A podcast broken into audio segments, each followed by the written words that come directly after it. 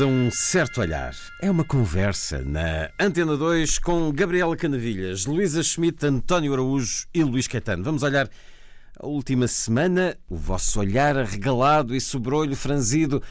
A quê nos últimos dias, Gabriela Canavilhas?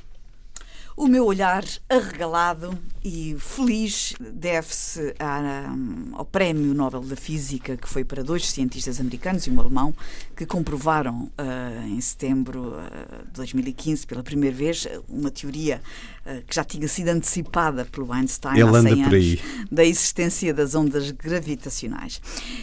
não tanto, embora mereça todos, todos os encómios, estes dois americanos, Barry Barish, Kip Thorne e o alemão Rainer Weiss, porque levaram décadas de investigação à frente de um laboratório que tem mais de mil investigadores e com de, de, mais de 20 nacionalidades para conseguirem comprovar esta teoria, mas, sobretudo, uh, o meu olhar arregalado e este meu espanto vai para o Albert Einstein, que já tinha previsto uh, e, estudado e, e, comprovado, pelo menos matematicamente, a possibilidade uh, de a força da gravidade ser a deformação do espaço e do tempo causado pela presença da massa e da energia.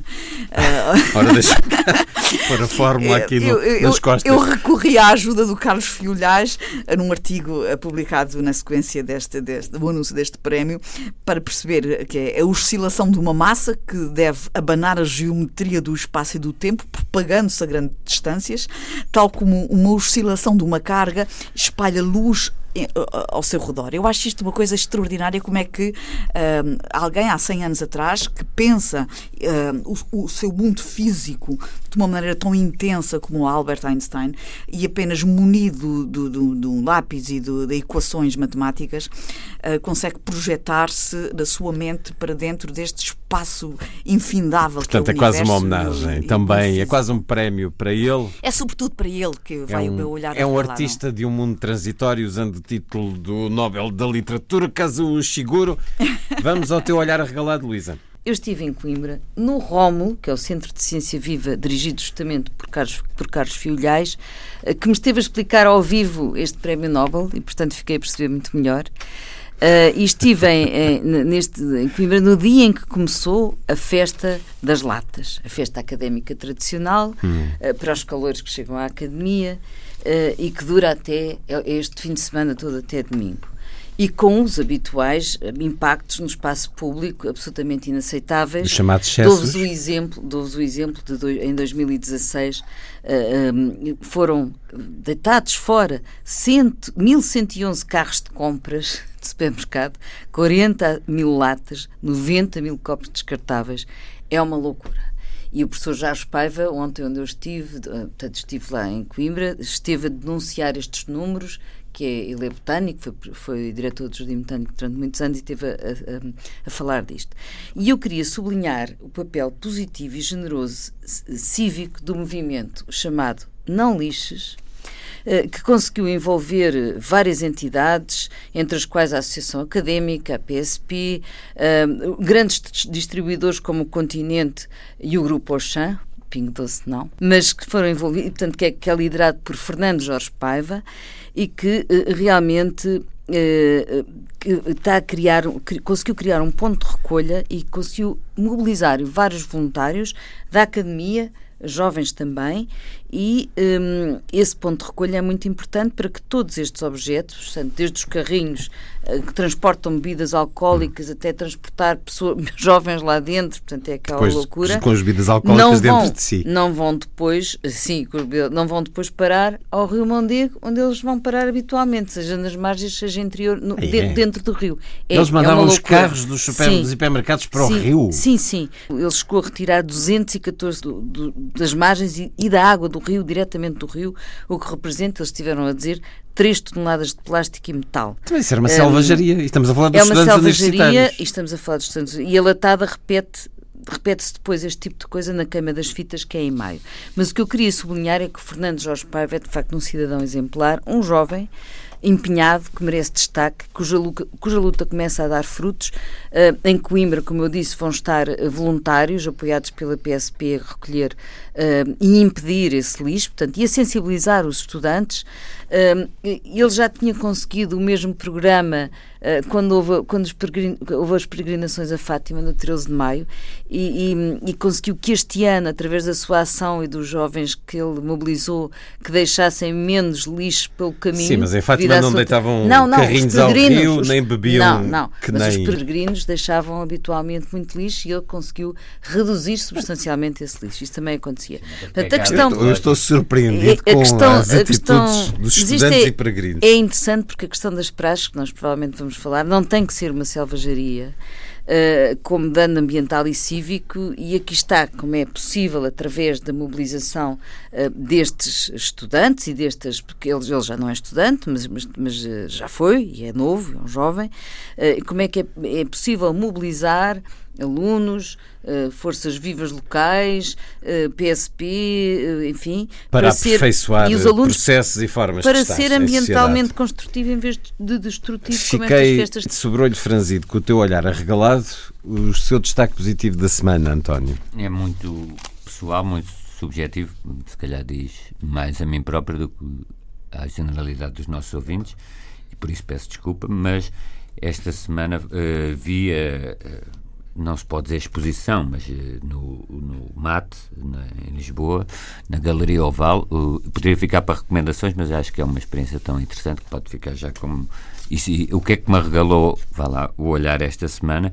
Uh, o Shadow Soundings é, é, uma instalação audiovisual que ele fez uh, e, e sonora, com muito e sobre a ponte, a ponte sobre o Tejo, a ponte 25 de Abril, que aliás recentemente acho que abriu as portas para um, para, mirador. para um mirador a 80 metros. Há quem prefira descer eh, às profundezas e realmente é uma instalação. Eh, Ele refere o barulho da ponte como um Sim. murmúrio, não é? Não, e toda a instalação. Eu sei que estas coisas, da mesma maneira que a Florestas Submersas, que está aqui no Oceanário de Lisboa e tem sido um sucesso, tem, soa um bocadinho a New Age e tudo. Mas é uma, é uma experiência, também a expressão em, em si mesmo é, é, dos nossos dias, é uma experiência fascinante e, e assim eh, se vê como é que é possível fazer arte contemporânea ou intervenção artística contemporânea que, que seja que tenha uma boa relação com o público e é, é algo eu achei extraordinário. Então, já que o seu olhar arregalado eh, tem a forma de sugestão, eu sugiro, porque é mesmo em frente ao mate, a Casa da América Latina, é só atravessar a ponte suspensa, a exposição que foi inaugurada na última quarta-feira, Objetivo Morzinski, com o fotógrafo argentino Daniel Morzinski e mais de uma centena e meia de fotografias de escritores. Ele é considerado o fotógrafo dos escritores e tem uma notável sensibilidade de encenação e de intimidade com aqueles que nós lemos e fica também essa sugestão juntando-me por proximidade ao mate. Já agora também uh, uh, um olhar arregalado para a vitória, uh, a vitória, se assim, isto é tido como um concurso, a vitória de Ishiguro no, no Prémio Nobel. É um autor que nós sabemos de obras marcantes, como O Conhecimento dos Infernos, O Alto dos Danados, Os Judas, e, e sempre que alguém deseja uh, ardentemente. Eu acho que o Ishiguro não, não, não perdeu uma noite. A, a, sonhar que ia receber o, não, o ele Nobel. Foi, Tem ele... uma memória de elefante. não, é, é um autor japonês que todos nós seguimos muito. Ele foi informado pela BBC e só perguntava pelo telefone. A BBC pôs a gravação na net. Mas, a sério, tenho a certeza, não é uma partida. Bem, eu não sei se é de comentar, porque queria confirmar com o meu agente, mas olha, espero que faça o mundo feliz. É uma serendipidade, não é assim que se diz, enquanto outros, possivelmente autores como os despojos, o escritor que fez os despojos do dia, o artista do mundo um transitório, do mundo transitório nunca, me deixe, nunca me deixe estariam ardentemente e, agarradinhos, agarradinhos ao, ao telefone à, à internet um, a ver blogs uma, como certos uh, jornalistas culturais de uma chamada que nunca chegou também é dava um bom título. Bom, o sobrolho franzido aqui, a Gabriela. Bem, o meu sobrolho franzido é mesmo muito franzido. E eu vou levar aqui um pouco de tempo a falar deste, deste caso, porque é um caso que uh, abalou um bocadinho aqui o setor cultural dois anos atrás e o, a revista Visão, através da Vanessa Rato, que pelos vistos passou-se do público para a Visão, Uh, volta a falar deste caso, dando o ponto final esta semana, através de uma comunicação oficial do governo. Trata-se do caso Crivelli. Como bem se lembram, o caso Crivelli uh, veio a uh, conhecimento público por via, enfim, de, de, de, do próprio jornal público que deu a conhecer que uma obra importante, precisamente Carlo Crivelli, do século XV, uh, que pertencia a uma família, por acaso até açoriana, tinha sido classificada pelo Estado em 1970 como um bem patrimonial protegido. Portanto, o quadro não podia ser vendido nem alienado para fora de Portugal sem pré autorização do Estado. Em 2008, os proprietários, esses tais herdeiros de uma família açoriana, tentaram vender o quadro, que era muitíssimo valioso, mas o Estado não autorizou. E venderam o quadro, portanto, por pouco dinheiro, a Miguel Paz do Amaral, apenas passou a coleção particular. E, portanto, o valor era condicionado devido ao facto de estar naquela situação. Acontece que, durante o governo de Passos Coelho, com o nosso amigo Francisco José Viegas, uh, como secretário de Estado, uh, são levantadas estas condicionantes e Francisco José Viegas contraria quatro uh, condicionantes legais e levanta autorização para a venda do quadro uh, para o estrangeiro e Miguel Paz do Amaral consegue vender o quadro por 4,2 milhões de euros uh, para Paris. Ora, este assunto foi muito falado e uh, porquê é que foi falado? Porque o secretário de Estado seguinte o Jorge Barreto Xavier faz saber da sua indignação e faz saber que vai revogar a decisão do seu antecessor. E então entra em cena um, uh, uma personagem chamada um, Marinelli, que é um, um, conhecido, uma espécie de um Marinello, uma espécie de Sherlock Holmes do mundo das artes, que é um homem que um, se especializou na recuperação de, arte, de obras de arte roubadas, saqueadas ou indevidamente comercializadas e que se posiciona internacionalmente, a troco, evidentemente, de choro das comissões, para encontrar as obras e para negociar entre as partes a forma de elas serem devolvidas ou aos seus donos ou aos países de origem. Este tal Morinello tem um intermediário chamado Moretti, que por sua vez tem um advogado uh, também muito conhecido aqui uh, de uma certa área política portuguesa, Carlos Pinto Abreu, e então toda esta gente se posiciona na praça pública, todos à procura do famoso quadro. No fundo, para tentarem negociar ou entrar em acordo com o Estado, uma vez que o secretário de Estado, Jorge Barreto Xavier, faz saber que quer devolver o quadro ao, ao Estado português. Faz saber, mas a verdade é que, após as investigações jornalísticas, uh, faz saber, mas durante todo o tempo que esteve no governo, Protela mete na gaveta todos os despachos e toda a documentação que poderia fazer uh, efetivamente devolver o quadro ao país.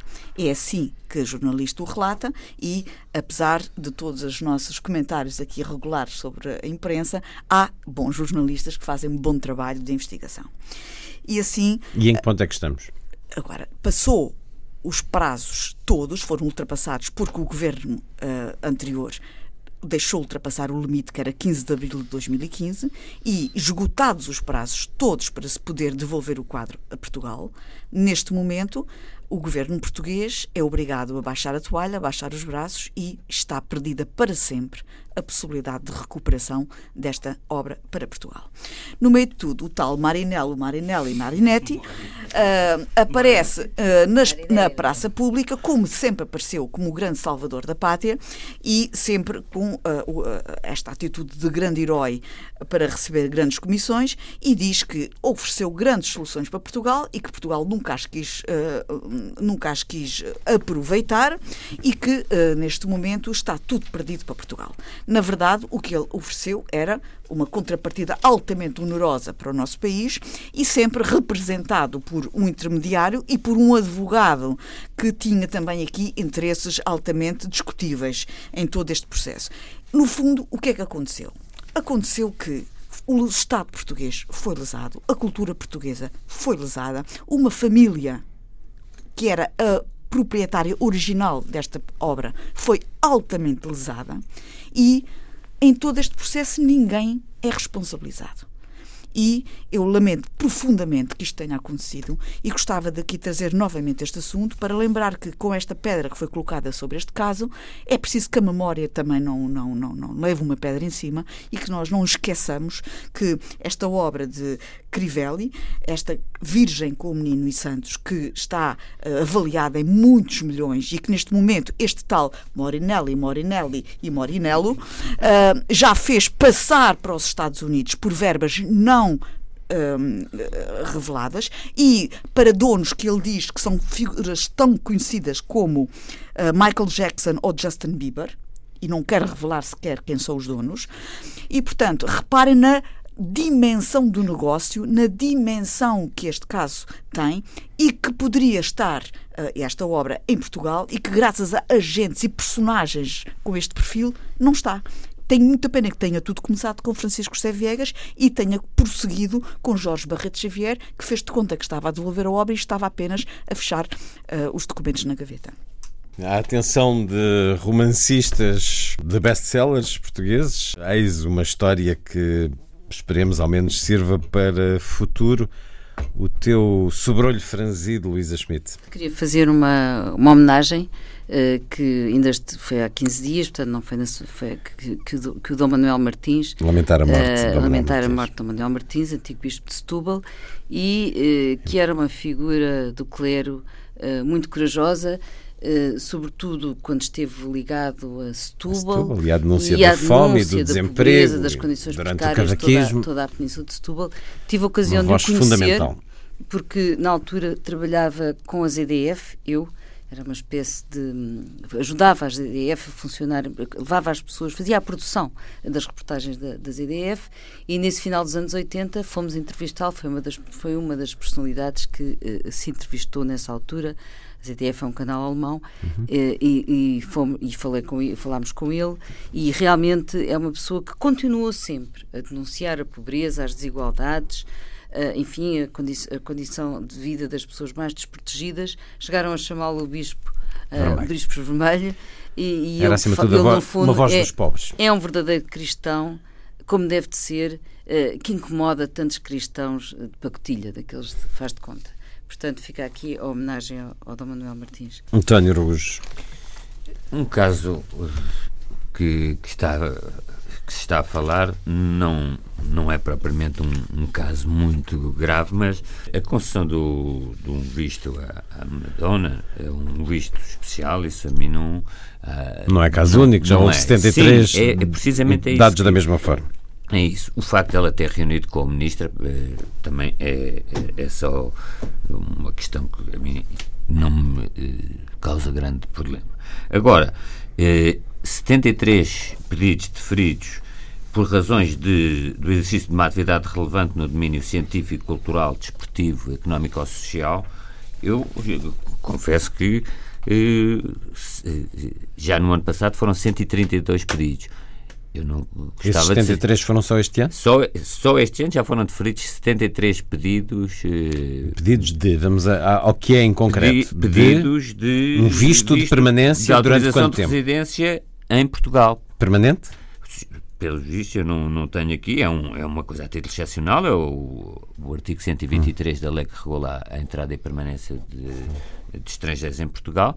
Portanto, eu não, não. Portanto, é uma espécie de vistos gold, mas por mérito. Por méritos culturais e científicos, desportivos. Eu não mil sei. Vezes, mil vezes que os outros. Os vistos claro. gold têm sido não, não, mas a minha, não pelas melhores A razões. minha dúvida é saber se quem são 123 o ano passado, se é que não temos aqui autorizações de residência, um, um, um canal para uh, uh, jogadores de futebol ou, ou coisa do género. Que já é agora... natural que alguns sejam jogadores de futebol. Pois, 120, mas, mas é 123. jogadores de futebol está contra? Não é que esteja contra, mas acho que isto é uma, um regime excepcional. E não estou a falar deste governo, estou a falar de, de qualquer. Da governo. lei, está a falar da lei, porque isto está subjacente a uma lei. Claro, porque nós vivemos num, num, num período em que há situações de refugiados e, e, graves e, portanto, aquilo que é excepcional na lei não deve ser uh, utilizado.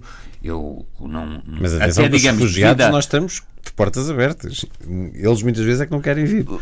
Sim, talvez, mas eu não sei se o, o, artigo da autorização, a, a, lei que regula a permanência e a entrada e permanência de estrangeiros em Portugal, não é tão generosa para com os outros como para estes. O que eu, que eu uh, me causa algum espanto é o número de pessoas, pelos vistos, há 123 pessoas extraordinárias, eh, aqui cientistas ou, ou, ou pintores extraordinários no mundo, que eh, o ano passado receberam algo que não é atribuído a um, com Sírio Cavanha. Eu julgo que tem a ver naturalmente com professores universitários que precisam de, durante um ano de pois, gostava aula. De, gostava de saber. Eu julgo que tem, tem a ver com a área académica. Vem para cá. A área académica uh, tem, é uma área que uh, implica muita mobilidade internacional. Mas uh, se, é, se é para professores universitários é pouco. Por 132 a vir é, pouco. Mas pronto. Na área poderei... artística, músicos de orquestra.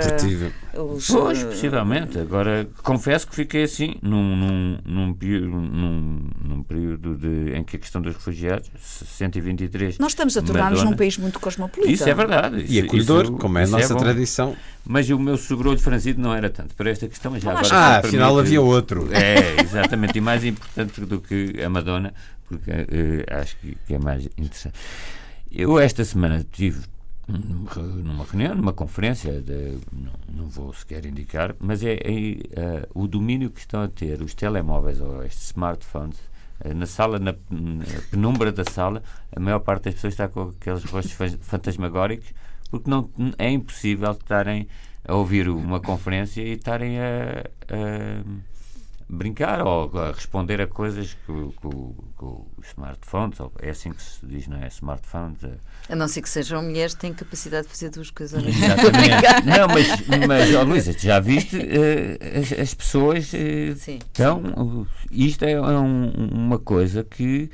Uh, porque é que se passa? As pessoas desmultiplicam-se e acabam por não, não ouvir a conferência, não falar uh, uh, ao smartphone como deviam. Quer, e mais vamos gastar o resto do programa a falar disso. Não, não, não. Mas é isso o... também revela outra coisa, que é a necessidade de todas as pessoas e instituições e entidades terem eventos uh, para sinalizar a sua existência. Também é uma coisa.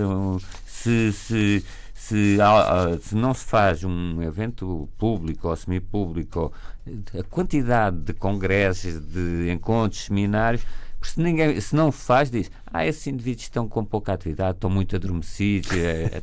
está, Há uma está a desdobrar o seu olhar Exatamente. Comecei, comecei na... Não, não, não, eu acho isto, que isto é uma condição... Estamos aqui numa cadência de novos temas para é o verdade, programa. Mas é que Portugal, mas... eu acho que é geral, mas Portugal está-se a tornar um país muito eventual, no sentido de com muitos, muitos eventos. Muitos está a chegar ao Web Summit e ainda hoje recebi a lista. Quantas pessoas com... não estarão no Web Summit com, se proibissem, com telemóveis? Proibissem os telemóveis no Web Summit? Não vinham. Vamos à última semana, como diz a canção, que diferença faz um dia? De sábado para segunda-feira da semana anterior, o que mudou, na vossa opinião, depois do referendo na Catalunha? O referendo, que é opinião unânime, não tem sustentação legal e constitucional. A Generalitat da Catalunha estava com uma senda demagógica, com uma forma muito pouco legal de propor autonomia, mas naquele domingo Eis que a Polícia Nacional, eh, a Polícia e a Guarda Civil Espanhola fazem uma manifestação de brutalidade como poucas vezes se terá visto. Eu pego aqui no artigo da opinião de Álvaro Vasconcelos, que tivemos neste programa eh, no último ano, em que ele diz a consequência foi que a maioria esmagadora votou e a Guarda Civil atacou onde pôde, agredindo cidadãos de todas as idades, cenas que chocaram o mundo Não me recordo de nenhum outro caso em regimes democráticos de violência contra pessoas que queriam votar. O governo espanhol fracassou totalmente, a ideia da Espanha como nação de nações ficou comprometida e os independentistas reforçaram a sua legitimidade, também no público. Um título feliz de Sofia Lorena, o dia em que a Espanha perdeu a Catalunha. Escreve ela, o primeiro-ministro espanhol parece não ter-se dado conta, mas este domingo a Catalunha ficou mais longe do que nunca da Espanha pós-guerra civil e pós-franquismo. Tivemos, entretanto, a reação do primeiro-ministro Rajoy, que não sublinhou, não referiu sequer esta repressão eh, contra as pessoas que estavam a votar. Eu só penso é, se um de nós for mandado parar pela polícia porque vai em excesso de velocidade, é equivalente a sermos espancados pela polícia quando abrimos a porta do carro, o que aconteceu nesse domingo. Mas vocês me dirão, na vossa opinião, o que é que significou aquele domingo de votos e aquele domingo de repressão para a questão catalã? António Araújo.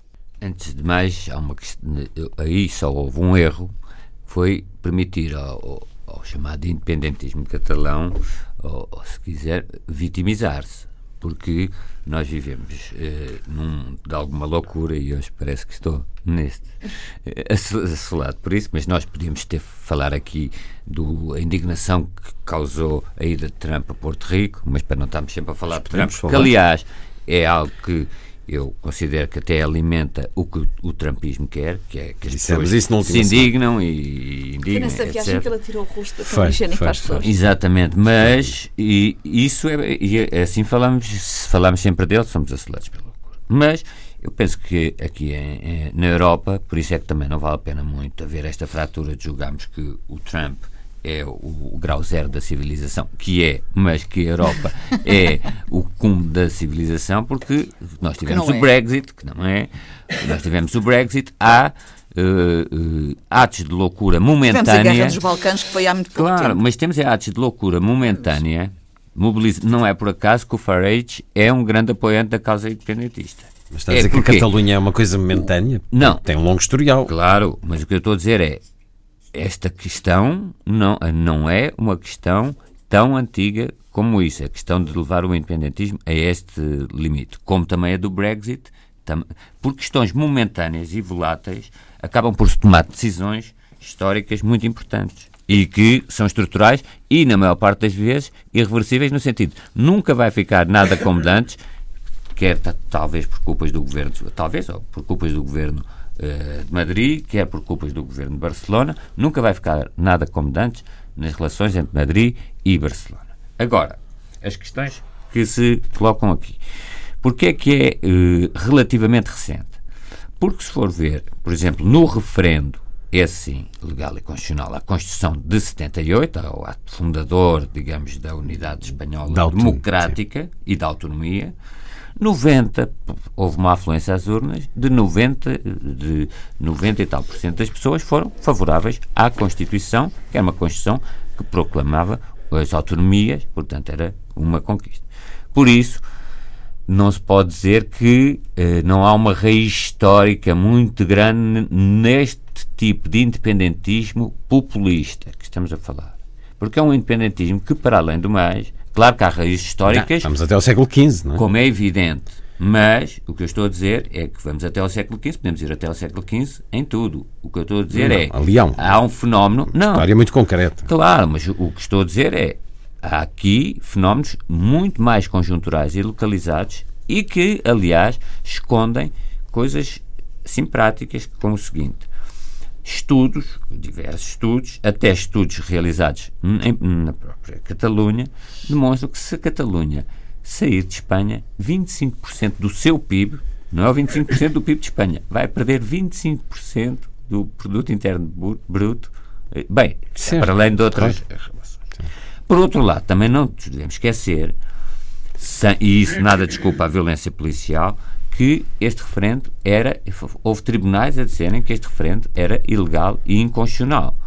E nós nunca podemos deixar levar os nossos eh, preconceitos ou, ou, as nossas ideias políticas a favor ou contra, não é processar Rajoy lá que nós devemos eh, ser favoráveis a, a, este independentismo catalão. Mas é normal que uma Constituição diga que não é legal uma parte do país separar-se. Como a nossa diz, a nossa, o nosso artigo relativo ao referendo diz que a Madeira não pode fazer Pronto. um referendo. Agora, se fosse o Alberto João fazer isto, eu sei que as mesmas pessoas que agora hum, criticam o governo de Rajoy apoiariam uma ação de força para impedir. Um... A, a este nível? Não, eu não estou a dizer este é nível. Que a questão eu estou é a dizer que é que o excesso domingo, de violência. Quase mil feridos. O, é isso que eu estou a dizer. O excesso de violência permite ao independentismo catalão populista, não estou a dizer. de uma forma muito. manter um discurso muito ambíguo, que é ter criado condições para um ato ilegal, fraudulento, com dezenas de casos reportados de fraudes, de recontagens de votos durante missas, de urnas que apareceram. Portanto, aquilo não foi um referendo. Com certeza. Não, mas, mas isso é Mas porquê pessoas... é que o governo de Espanha não usou não, esse argumento absolutamente pode... inamovível de, de, legitimidade para contestar? Não, porque há uma coisa a partir do momento em que se realiza esse ato. Uh, é uma é ilegalidade. Difícil. Não, é muito Reprimível difícil. com violência. É, é luta entre legitimidade e ilegalidade. Mas porque o argumento.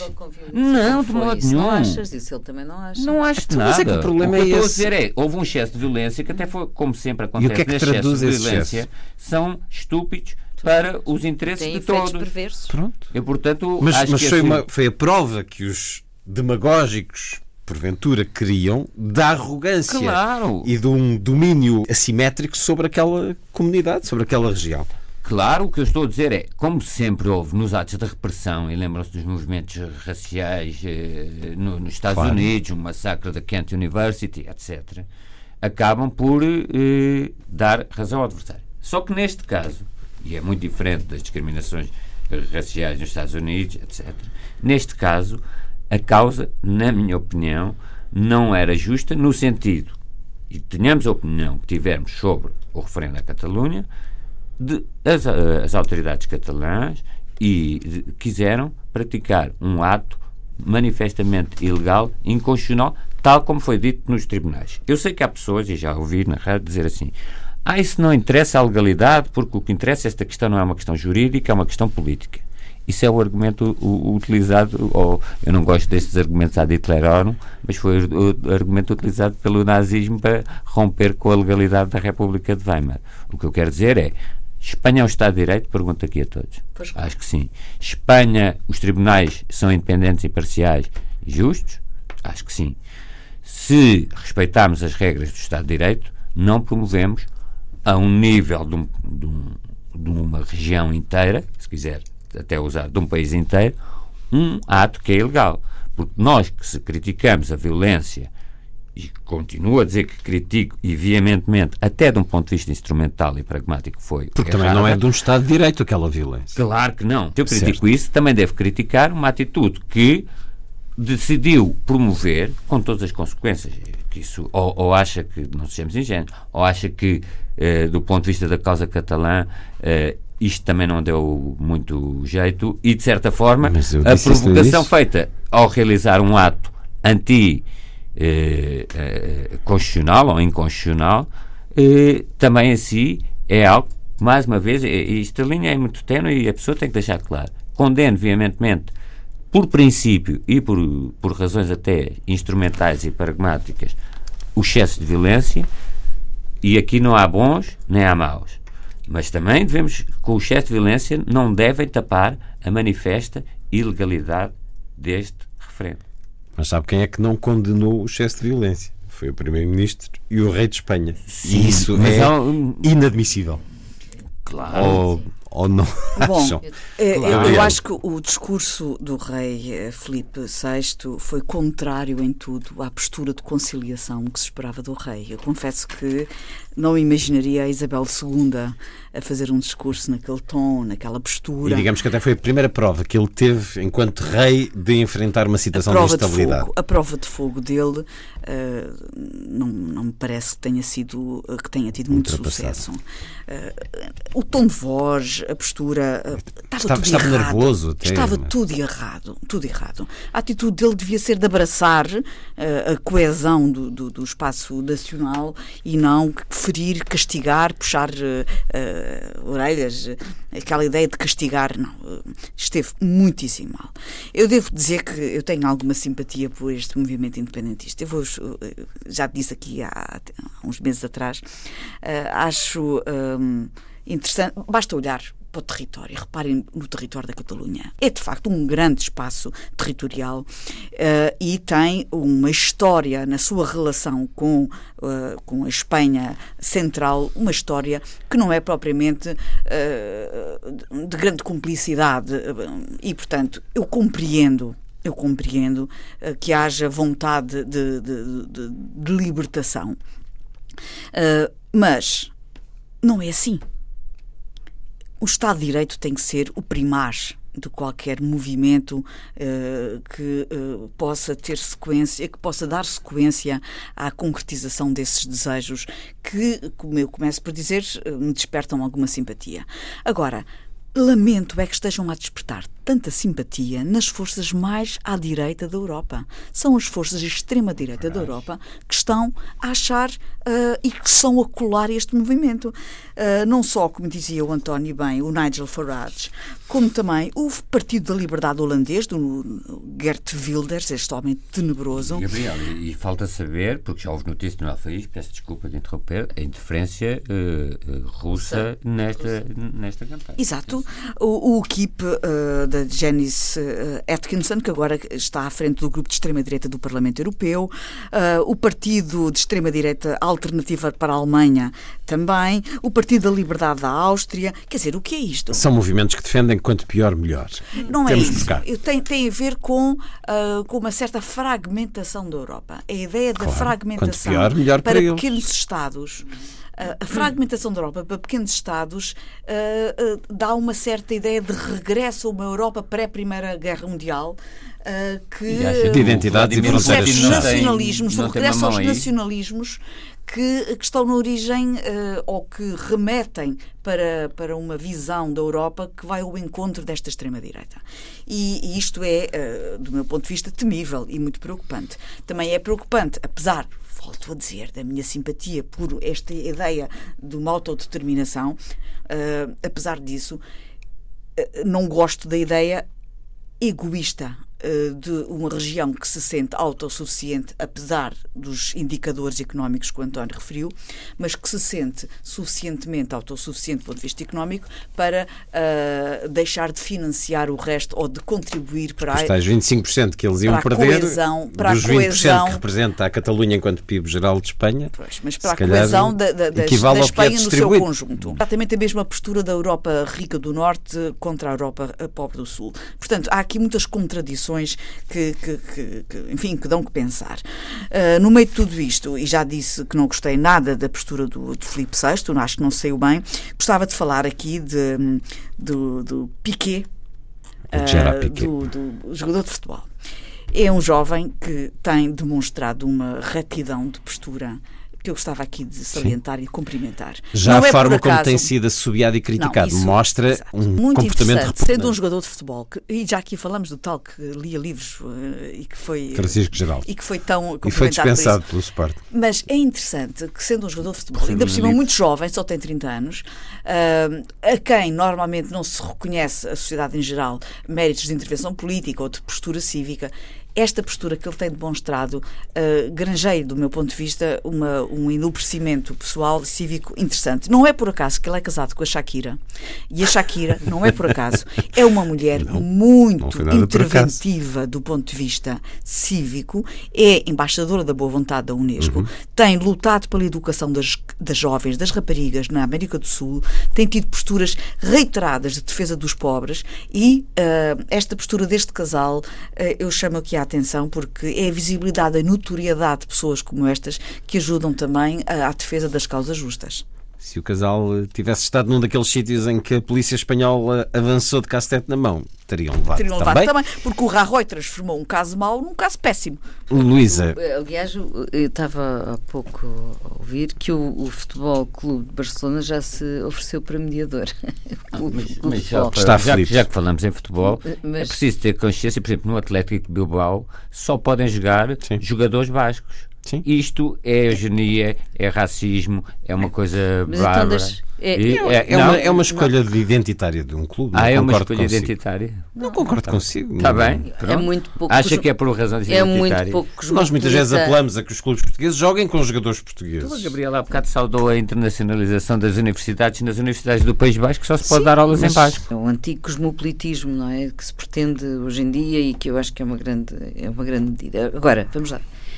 Eu começaria por sublinhar a estupidez do comportamento do Rajoy, eh, que fez, no fundo, acabou por irritar, não é? E acabou por acicatar o lado pior eh, do- de, um, de um certo nacionalismo, não é? Porque neste momento estão a ferver emoções. E como escreve, eh, portanto, já vou Álvaro Vasconcelos, também escreveu um artigo muito interessante sobre este assunto, mas foi entrevistado o Rohan Subirats, portanto, um politólogo eh, da, da Catalunha, e ele diz: a greve geral, portanto, que se seguiu, foi um êxito ainda maior, porque já não se fez em nome da independência, mas contra a violência e a repressão. Portanto, o ter que escolher entre a democracia e o autoritarismo é muito fácil. Portanto, ele conseguiu, com a sua atitude e com o facto de ter enviado aqueles. com a atitude absolutamente inaceitável eh, que ele teve, estúpida mesmo, uma atitude estúpida, Estúpida, estúpida, acabou por eh, criar unidade onde não havia, porque nós sabemos, até por sondagens anteriores, que não era evidente que, feito um referendo, fosse ganhar, e, portanto, criou ali uma, uma unidade artificial e, e criou, pôs as emoções à solta, que é uma coisa sempre muito perigosa, pôr as emoções à solta, sobretudo quando se está a falar em nacionalismo.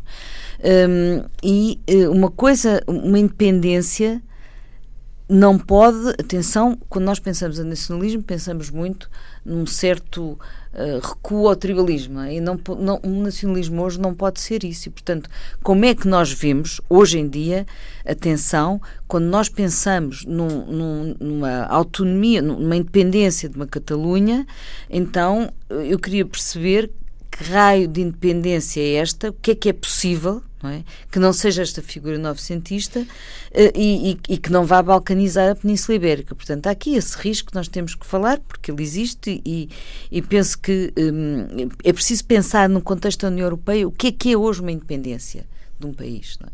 Porque eh, vai ter que prestar contas também à Europa sempre, não é? Portanto, o prestar contas na União Europeia eh, está, está, está presente e, e veio para ficar. Agora, atenção, o que diz o, o Álvaro Vasconcelos, que eu acho muito interessante, a história evidentemente não acaba aqui, não é? É, é, e vamos lá ver que caminho é que, é que vamos seguir. Portanto, já há vários mediadores, já há várias coisas a acontecer, bancos que estão a tirar a sua sede, inclusivamente bancos catalães que estão a tirar a sua sede para outros Porque de- dependentes do apoio do Banco Central Sim, Europeu. o que não é, o que não é também uma, uma, uma boa imagem dos bancos, mas os bancos já nos habituaram dessa maneira, não é? Mas, eh, de qualquer maneira, eh, ao mesmo tempo hum, que, se- que é preciso reconhecer eh, diferenças, o que, o que o Álvaro propõe é uma espécie de federalismo, uma Espanha federal, que seja ela própria impulsionadora de uma Europa federal que é uma bela utopia, diz ele próprio. Portanto, é uma bela utopia, mas pode ser uma grande oportunidade para a Europa ensaiar um, aquilo que poderá ser um inevitável federalismo, ou pelo menos eh, é para aí que nós temos que não caminhar é enquanto europeus. Como aquele que o rei fez, que ele Não, o rei, isso, é não é? isso, o rei nem falta, nem, nem tem explicação. Estou absolutamente de acordo que não, não nem estava a pensar no rei, sinceramente. Uh, mas, um, mas, portanto, é isto que acho, acho esta proposta do, do Álvaro interessante e vamos lá ver agora quem é que vai mediar, um, quem, é que vai, quem é que vai intervir. Não é? este, este politólogo também fala uh, na, na possibilidade do PSOE ter aqui um papel importante, não é? Também o, Partido Socialista Digamos que eh, tem, da tem Espanha. estado hesitante em E tomar é, uma é posição. evidente que também temos aqui um problema que é esta não é eu sei que não é não, não vamos centrar no Rajoy mas na realidade a política dele e a maneira como os últimos anos que a Espanha É um primeiro-ministro medíocre. e afastou as pessoas e, as- e- e os cidadãos da, da, da política e daquela forma de governação e portanto isso também se reflete nisto que estamos a viver Eu duvido que... que os partidos uh, de âmbito nacional em Espanha possam, possam, ter a solução para este problema. Este por... fala nas Nações Unidas Eu duvido. Também. Este problema terá que ser resolvido uh, deixando esfriar. E, uh, seguramente não é com a declaração de independência unilateral. Já foi adiada. Que, Sim, que tem estado sob ameaça. mas terá que ser com deixando esfriar estas emoções e uh, encontrando uh, formas de. Eu, eu, volto ao chefe de Estado, porque isto agora não é com o governo, é com o chefe de Estado. O rei, e a monarquia serve para isso, para aglutinar vontades e para criar unidade, só por isso é que, ao que se diz, Espanha continua unida, porque a monarquia representa esta união e uh, mais uma vez é já aconteceu no Foi passado. Foi uma herança do Franco, não é? O Franco já aconteceu no passado. Mais uma vez vai caber à monarquia encontrar a forma de criar esses laços. E há pouco o António falava do País Basco. Eh, se calhar o que está a acontecer no País Basco e noutras das 17 nacionalidades de Espanha é a falta dessa deste abraço de, do papel do chefe de Estado no sentido de criar esta sensação de pertença. E aí o chefe de Estado tem um papel fundamental de trazer para, para o seio da pertença uh, à Catalunha e encontrar as formas de, de o conseguir. Um... Já, já falhou a partida, já não, já não há. É preciso ir já por outros caminhos. António. Há uma questão que as pessoas não, muitas vezes não têm consciência é a pertença à União Europeia já não é muito mais decisiva do que a ação do monarca constitucional com poucos claro. poderes. O que eu quero dizer com isto é o seguinte: ainda que não tenha sido um, ou que não seja um membro do, da zona euro e tenha sido muito dominada pelo euroceticismo, ainda está por determinar, mas acho que foi muito importante, até que ponto a pertença à União Europeia, no caso do Reino Unido, não foi decisivo na, no tratamento da questão da Irlanda do Norte. Para mim, da Escócia. foi. E, isso sim, da Escócia, mas eu, para mim, quero situar no exemplo mais da paz. Da paz, exatamente.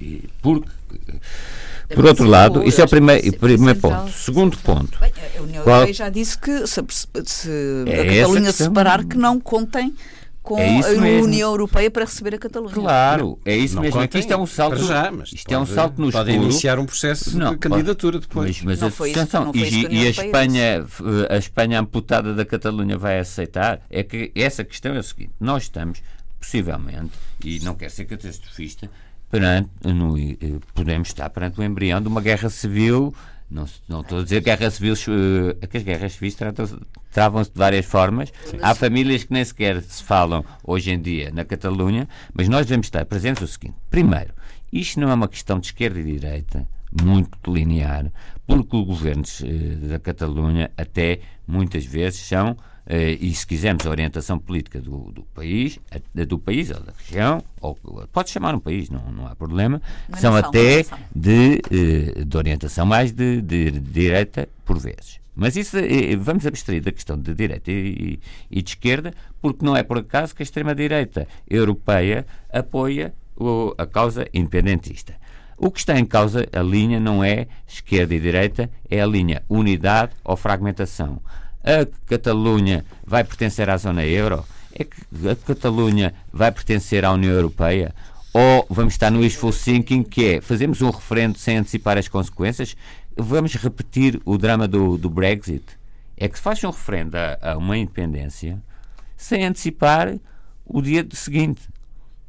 Eu não estou. nisso, porque eu mas acho que isto é uma consequência do Brexit, sabe? Mas bastava não, o governo. Isto é uma das tais consequências. Ter estado sossegado para percebermos todos isso. Não, oh, oh, Luís, eu aí também, e por isso é que eu digo, a, a questão do Rajoy foi. Eles declararam a ilegalidade. Foi uma loucura, foi, claro, eles declararam a ilegalidade, mas eu Mas, mas a seguir vieram com a repressão. Mas, mas a repressão não precisavam. de um ato, uh, de um ato que ilegal. Eu não estou com isto a justificar, é que fique muito claro o Rajoy. Identificavam as pessoas, mandavam uma uma multa. Toda a gente já, aqui todos, todos. Vamos todos ultrapassar isso e acordo passar o- Que a violência indiscriminada. Sim, mas com- não os estamos de acordo que com as ameaçados consequências é, dessa é, mal de princípio. Não, não estamos de estamos de acordo. acordo, Não, estamos também de estamos de acordo acordo que disso, a vitimização vem aqui criar um incidente num processo em si que é extremamente perigoso e mais, se Portugal, ou se, se julgar que a fragmentação de Espanha é positiva para ele, do- daquela questão também histórica que era a Espanha, uma Espanha débil,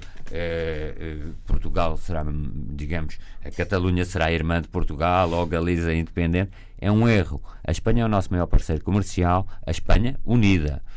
Porque essas questões de dizer que, o- que a Catalunha contribui 20% para, para a Espanha, eh, repare, aquilo é, uh, é a razão eh, da, da existência de um Estado com autonomias. Isso- A razão do sucesso da Alemanha é o federalismo eh, que nós vamos funciona. por Aí, então vamos fazer o eixo Vigo-Aveiro e temos aí uma economia toda um PIB muito mais alto. Claro, e não podemos esquecer que Não, neste já não é- movimento, já não é tanto e não assim. estamos é a falar é dos grande, movimentos é grande. deste nacionalismo, eu peço desculpa de, de talvez discordar um bocadinho da, da Gabriela, este nacionalismo não tem nada a ver com os povos que viviam sob o jugo colonial até o, o- bem, no pós-guerra e nos anos 60, etc porque há uma, uma elevadíssima. A autonomia da Catalunha é profundíssima. Vejam, até na língua, até mesmo a língua artificialmente cultivada, muitas vezes, e, e criada. Agora, o, A autonomia é grande, mas foram Agora- barcos cruzeiros com polícia, com Mas é- polícia mas- civil oh, oh, oh, estacionados mas- durante oh, dias. Mas isso isso, não é uma afronta. Vamos ultrapassar Não é só uma afronta, como é um erro causa gravíssimo, não é muito- isso? Isso já está aqui. já- Absolutamente que aqui- inaceitável. Aquilo foi guerra civil. Não, mas já estamos na. Aquilo não foi guerra Nós civil. tem sangue quente. Essa Não, não, aquilo declaração, não foi guerra essa civil. Os espanhóis não fazem nada a brincar.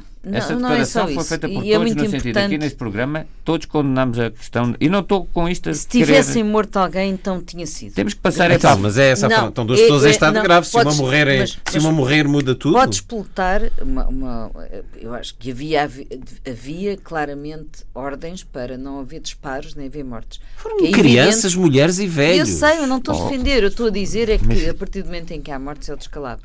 Aí, aí não há Bem, dúvida. então, na próxima começa- semana morrer um dos feridos, Está bem, mas não estou a dizer. Deixem-me só dar uma nota de esperança, até referida por este mesmo politólogo, o Juan Sobirats. Ele fala de uma entrevista conjunta na televisão das duas presidentes da Câmara, a Manuela Carmena, de Madrid, e a Ada Colau, de Barcelona, que, que consideram que foi um belo exemplo de diálogo e como se podem dirimir problemas. Portanto, é possível haver aqui uma saída. Ele, quer dizer, vamos lá ver, ele diz também o PSOE tem que se envolver neste, na solução deste, deste assunto. Agora, eh, claro que é mau para todos eh, que eh, é mal, quer dizer, não, é uma coisa que não é positiva a desagregação de Espanha.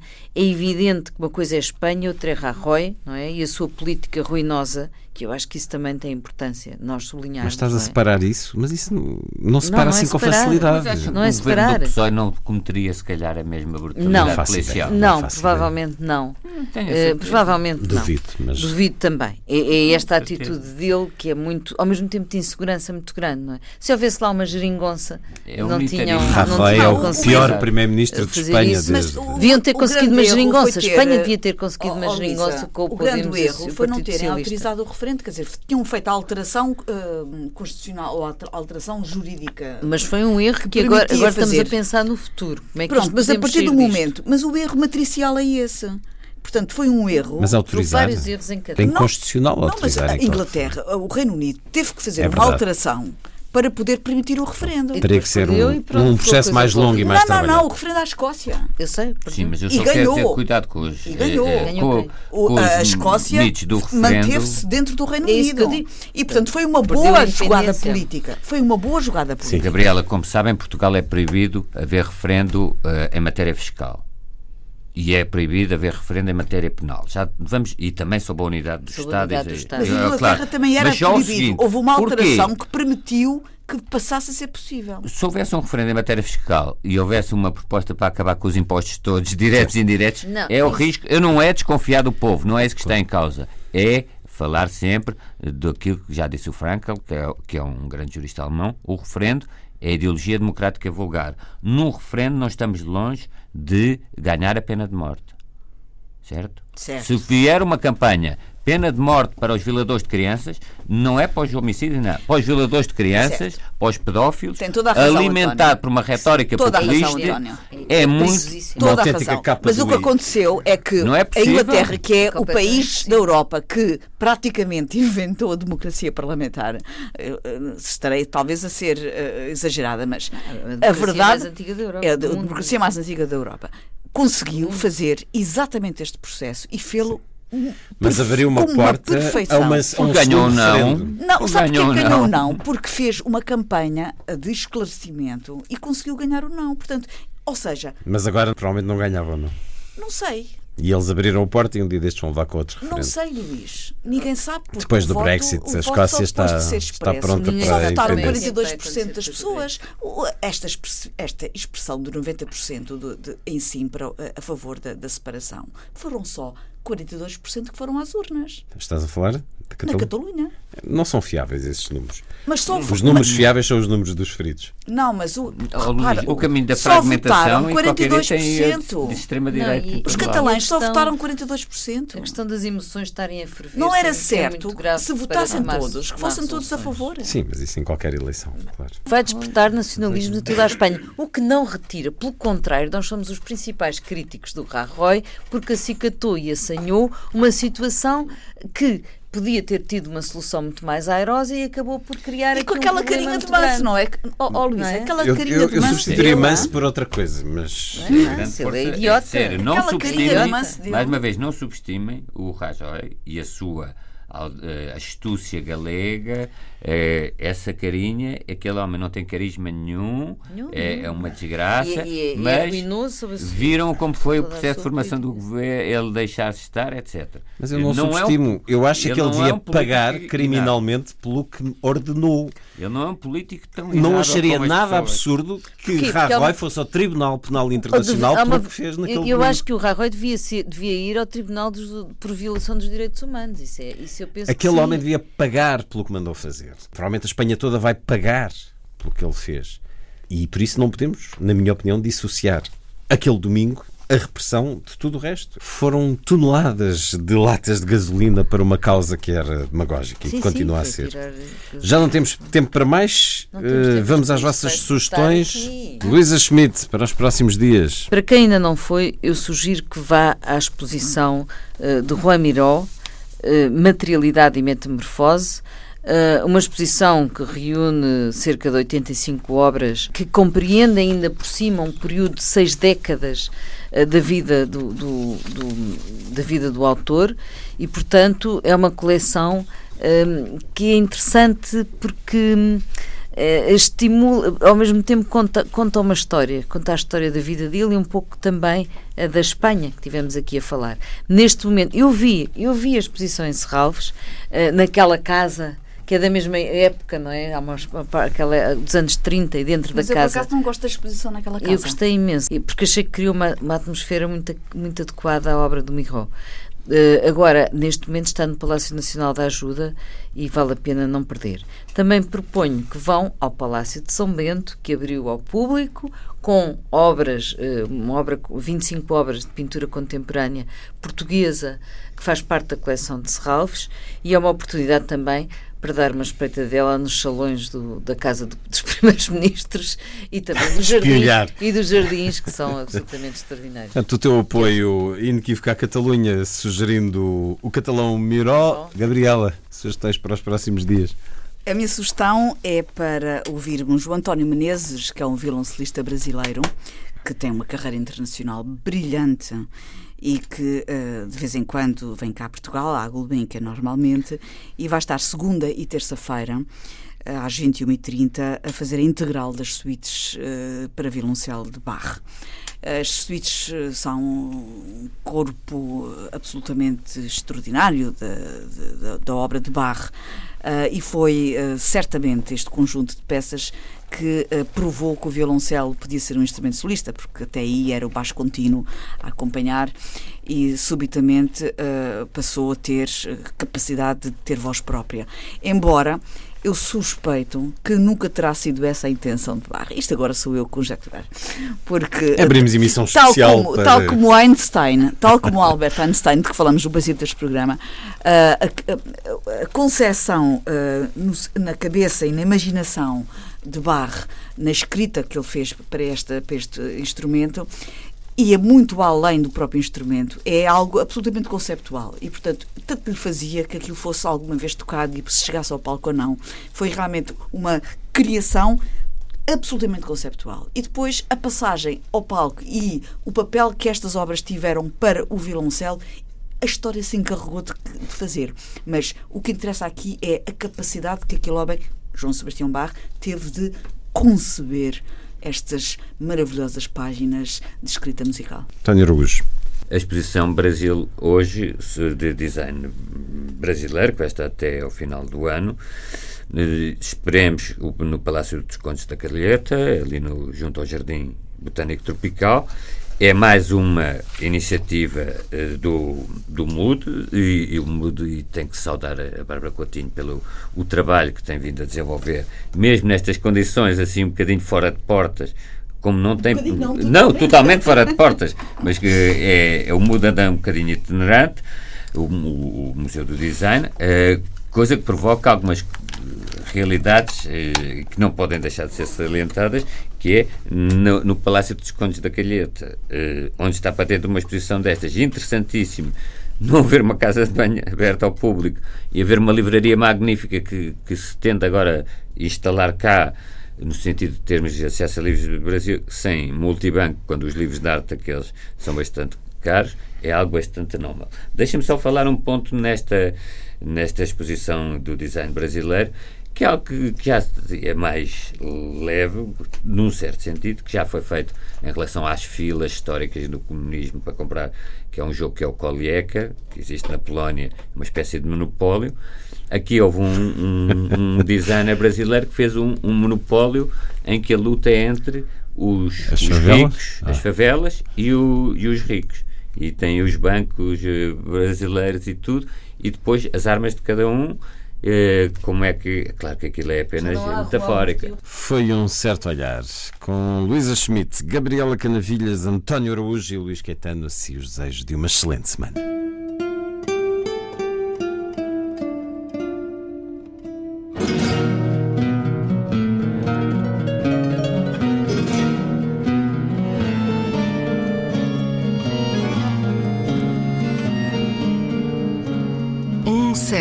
Olhar.